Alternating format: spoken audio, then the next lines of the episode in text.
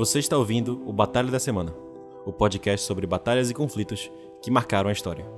Acompanhando o mês especial do site Pavão Multimídia, os primeiros quatro episódios desse podcast contarão sobre as histórias do Brasil na Segunda Guerra Mundial.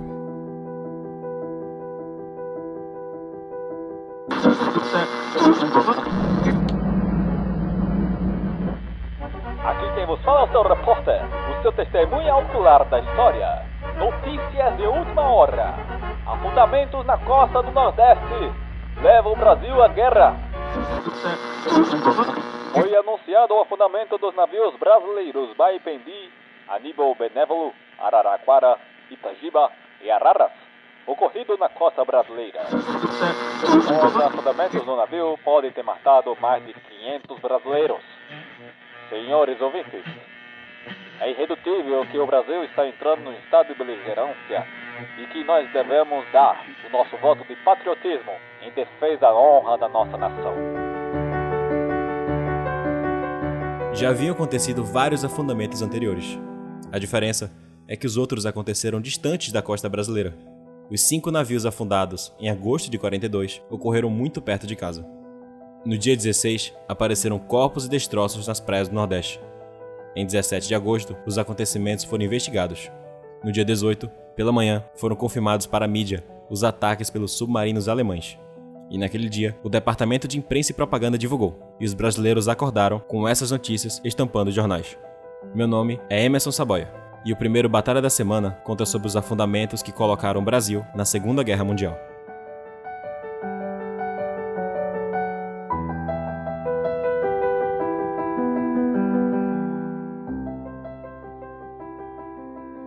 O Brasil já chamava a Alemanha de inimiga.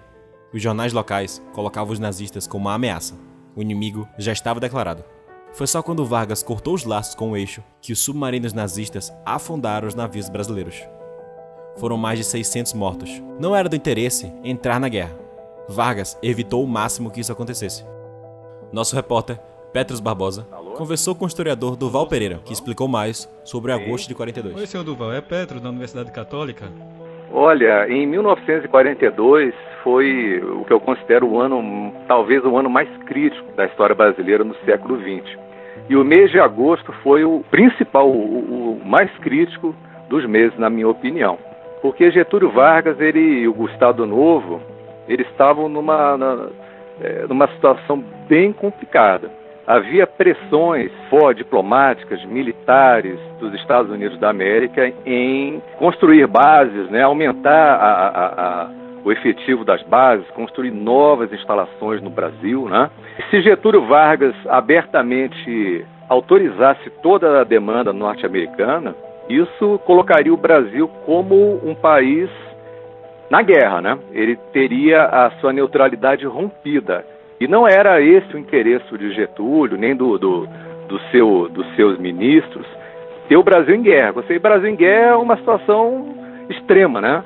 Como é que você vai declarar guerra aos países do eixo que você não tem condição de, de enfrentar militarmente, não tem condição de sequer de mandar uma expedição para outro continente? Você fica dependente de um lado só. Ou seja, você ficaria, o Brasil ficaria totalmente dependente dos Estados Unidos nesse, nesse, nesse aspecto.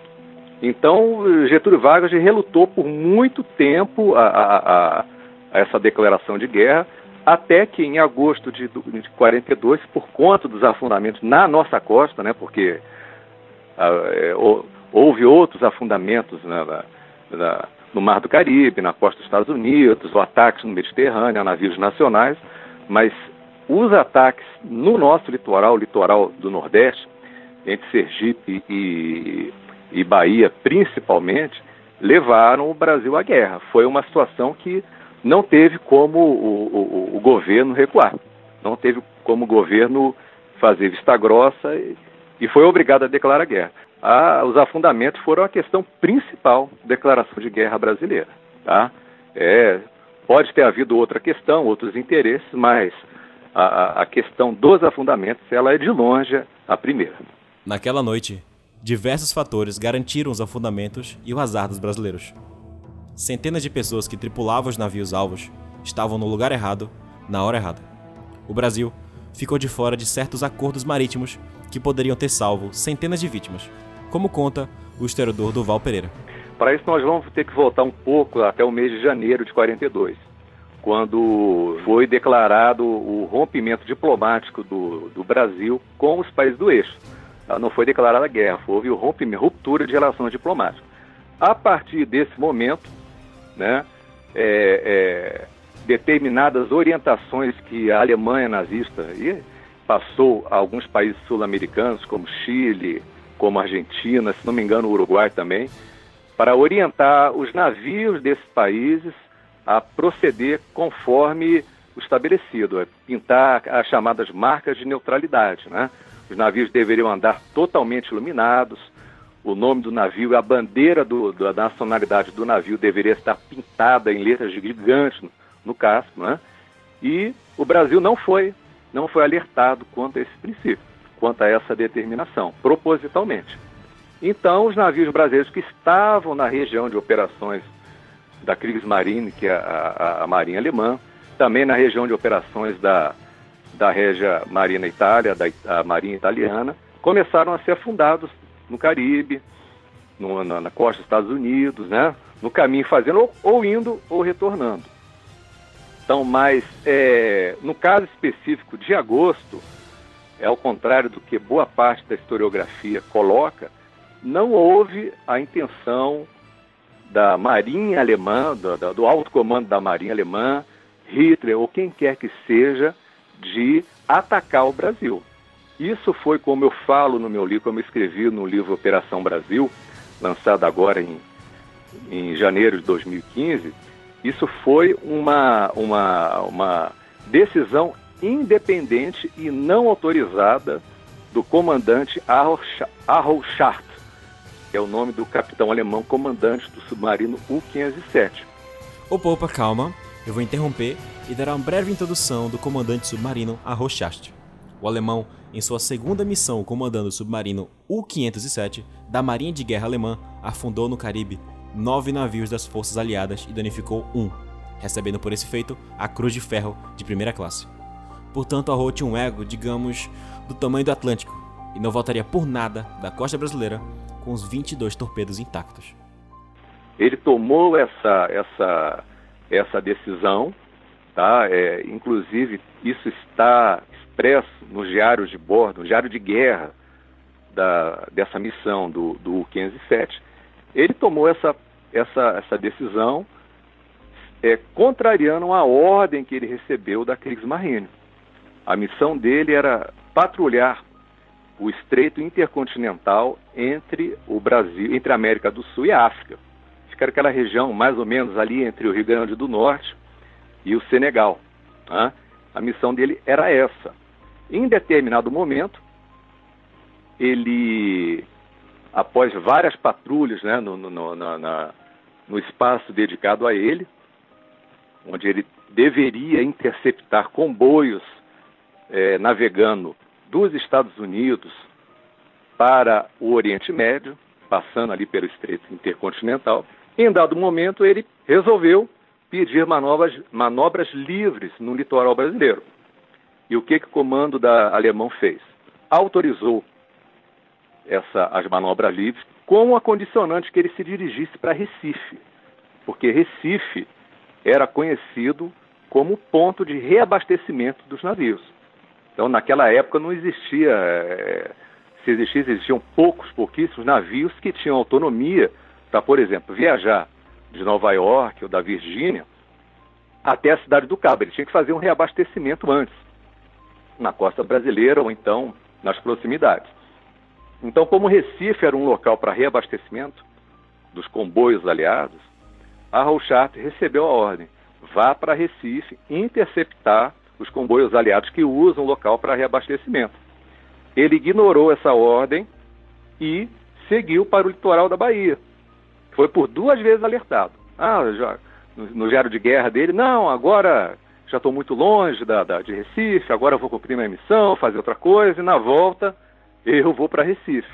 Então, foi nessa atitude que ele encontrou a, a, linha de navegação de cabotagem brasileira, que não seguia as normas de neutralidade, estava viajando com as luzes mínimas de navegação, mais próximo à costa, né? e efetuou os ataques e matou aqui centenas de brasileiros nesses ataques. Né?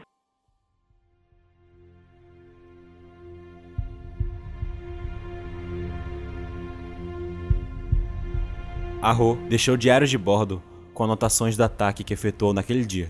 Por exemplo, o afundamento do navio Baipendi.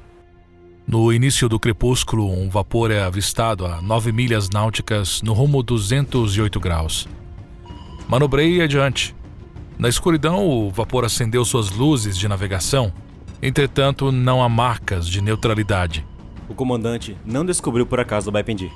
Ele tinha em mãos um mapa da Marinha Alemã com a descrição exata das rotas no litoral nordestino, uma delas abrangendo o trecho de Pernambuco. Naquele fim de tarde, quase que a Rô não encontrava embarcação, porque a visibilidade naquele momento era de no máximo 10 milhas náuticas, e o Baipendi foi visto a 9. Havia sim ordens do comando de submarinos da Alemanha para afundar navios mercantis brasileiros. O Baipendi, entretanto, era um navio de passageiros e de carga, fugindo do tipo de navio que a Rô deveria atacar. A ansiedade por ter passado 40 dias em missão, se encontrar um navio para afundar, talvez o levou a fazer isso. Afinal, poderia ir contra o ego de alguém tão bem condecorado. Voltar aos portos de Hamburgo sem ter afundado um navio sequer? Após uma hora perseguindo, o comandante submarinista dispara dois torpedos.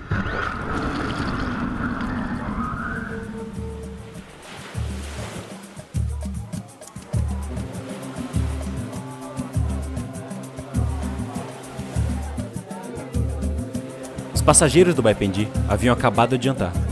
Tinha sido um dia cansativo de festas e músicas. Era aniversário de um dos imediatos da tripulação. Com batuques de pandeiro, os soldados se divertiam, cantando e brincando. Por breve sorte, os primeiros tiros do submarino erraram, passando direto. O comandante do submarino anota em seu diário. Errei, porque a velocidade do alvo foi subestimada. O cargueiro parecia estar parado no momento do disparo. Entretanto, na verdade, prosseguia na antiga velocidade.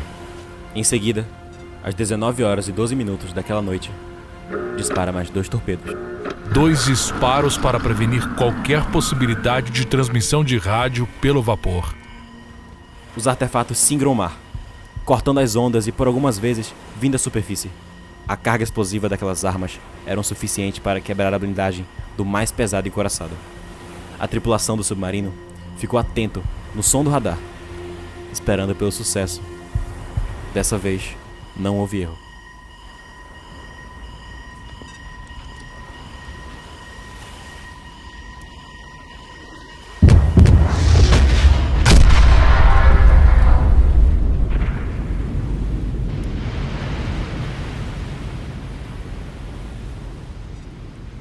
Senhor Duval, esse capricho do comandante do submarino, que levou ele a afundar os navios brasileiros, muitos destes sendo de passageiros, e isso dentro das águas nacionais do Brasil, tiveram quais motivos? É possível saber? Existem registros no diário dele que leva a entender o porquê ele decidiu fazer isso? Não, não tem escrito o porquê ele decidiu fazer esses ataques. Né? Mas percebe pela, pela se acompanhar os diários de guerra dele, desde o começo, da, desde a primeira missão dele, você vai, vai verificar que ele até, antes de efetuar os ataques, ele começa a se pré-justificar. Ele enumera todas as licenças para ataque aos navios nacionais que houve desde o rompimento da geração diplomática do Brasil com o eixo, coloca aquilo no diário de guerra para eventualmente se resguardar de outra, de alguma punição. E você pode perceber que ele, dentre os submarinistas do eixo, era um submarinista experiente. Ele participou do chamado é, Segundo Tempo Feliz. Foi uma, um período entre janeiro e março de 1942, um período que a crise marina ela afetou diversos ataques na costa norte-americana, costa leste, afundando vários navios, destroçando comboios aliados, destroçando, na, no, na época não havia comboios ainda, apenas navios isolados. No Mar do Caribe também, a Rochat foi até o Mar do Caribe, efetuou ataques lá, ou seja, ele era um submarinista é, experiente. E aí você pode inferir o que, que um submarinista experiente, né, no meio militar, como qualquer meio, tem aquela, né, aquela o sujeito ele quer ser o melhor naquilo que ele faz, né? ainda que o que ele tenha feito seja terrível, mas em tempo de guerra você ter uma tonelagem de navios é, afundados aqui não, é uma é uma glória para o comandante de, de, submarino. Então ele estava em meados de agosto, ele estava em missão, no, no, no, como eu te falei, no, no Estreito Intercontinental, na chamada Cintura do Atlântico, e não tinha disparado um único torpedo, ele não tinha visto um único navio aliado, ou, ou navio inimigo, ou navio neutro nesse período. Tava, então, o combustível acabando, se eu voltar para casa, voltando para casa com todos os torpedos, né? Obviamente não ia ser, não ia ser algo abonador para um submarinista experiente como ele, né? Me lembrei agora.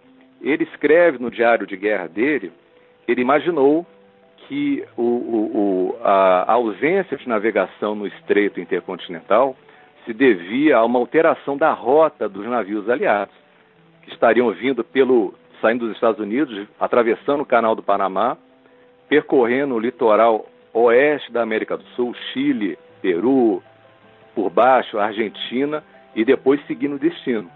Então, no, no, no, há um trecho do diário de guerra dele que ele fala: imagina que os navios aliados estão fazendo esse trajeto pelo Estreito de Magalhães, ao sul da América do Sul. Então, essa teria sido, vamos dizer, uma, uma razão escrita, né? Então, a prova factual disso aí que ele realmente tenha, tenha agido com esse, com esse pensamento. Talvez seja uma desculpa? Na minha opinião, é, é crível que tenha sido uma, uma desculpa, porque a hipótese era é uma hipótese realmente totalmente fora do contexto, né? Tá certo. Eu sei que alguns de vocês devem estar lembrando que na escola escutou uma versão que culpa os americanos pelos afundamentos. Bom, se depois disso tudo você não acredita nisso, o historiador Duval explicou essa famosa teoria da conspiração. Olha, essa teoria, toda teoria, você comprovada, ela precisa de provas, né? Sim, sim. Não há prova absolutamente nenhuma. Havia interesse do Brasil entrar na guerra dos Estados Unidos que o Brasil entrasse na guerra, havia muito interesse. Mas não há prova alguma, não há nada.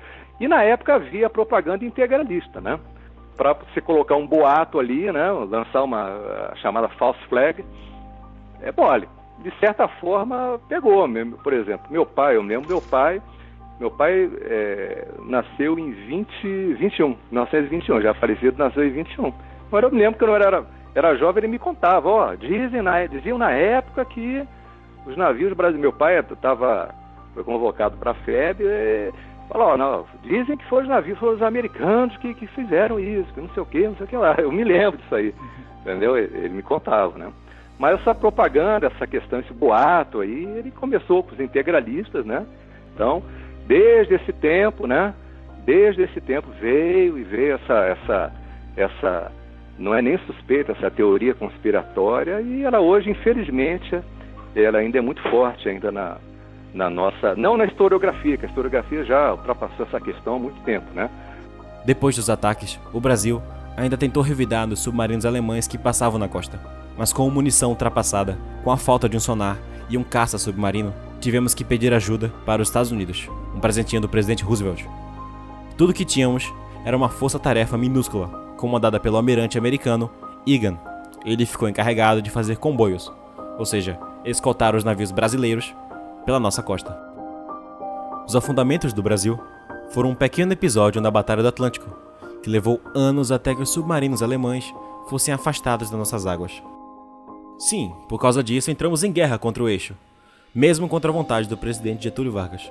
Os corpos nas praias nordestinas comoveram o povo brasileiro contra a Alemanha, e evitar a entrada no conflito não era mais possível. Gritos pedindo guerra ecoaram pelas ruas. Quebra-quebra, passeatas e protestos invadiram as capitais do Brasil. Em 22 de agosto de 1942, o governo federal declara estado de beligerância. A Batalha do Atlântico também rendeu bases americanas em solo brasileiro, como a base aérea de Natal e a instalação da Quarta Frota Americana na cidade do Recife. Esse foi o primeiro Batalha da Semana, que não falamos exatamente de uma batalha, mas de um episódio da chamada Batalha do Atlântico, que foi um conjunto de esforços contra as forças de submarinos da Alemanha no Oceano Atlântico Sul. A intenção foi servir de contexto para os próximos episódios que serão centrados na atuação do Brasil na Itália na Segunda Guerra Mundial. Reportagem e edição: Petros Barbosa. Locução: Emerson Saboia. Narração especial: Petros Barbosa e Mauro, da Locução Brasil. Produção: Pavão Multimídia.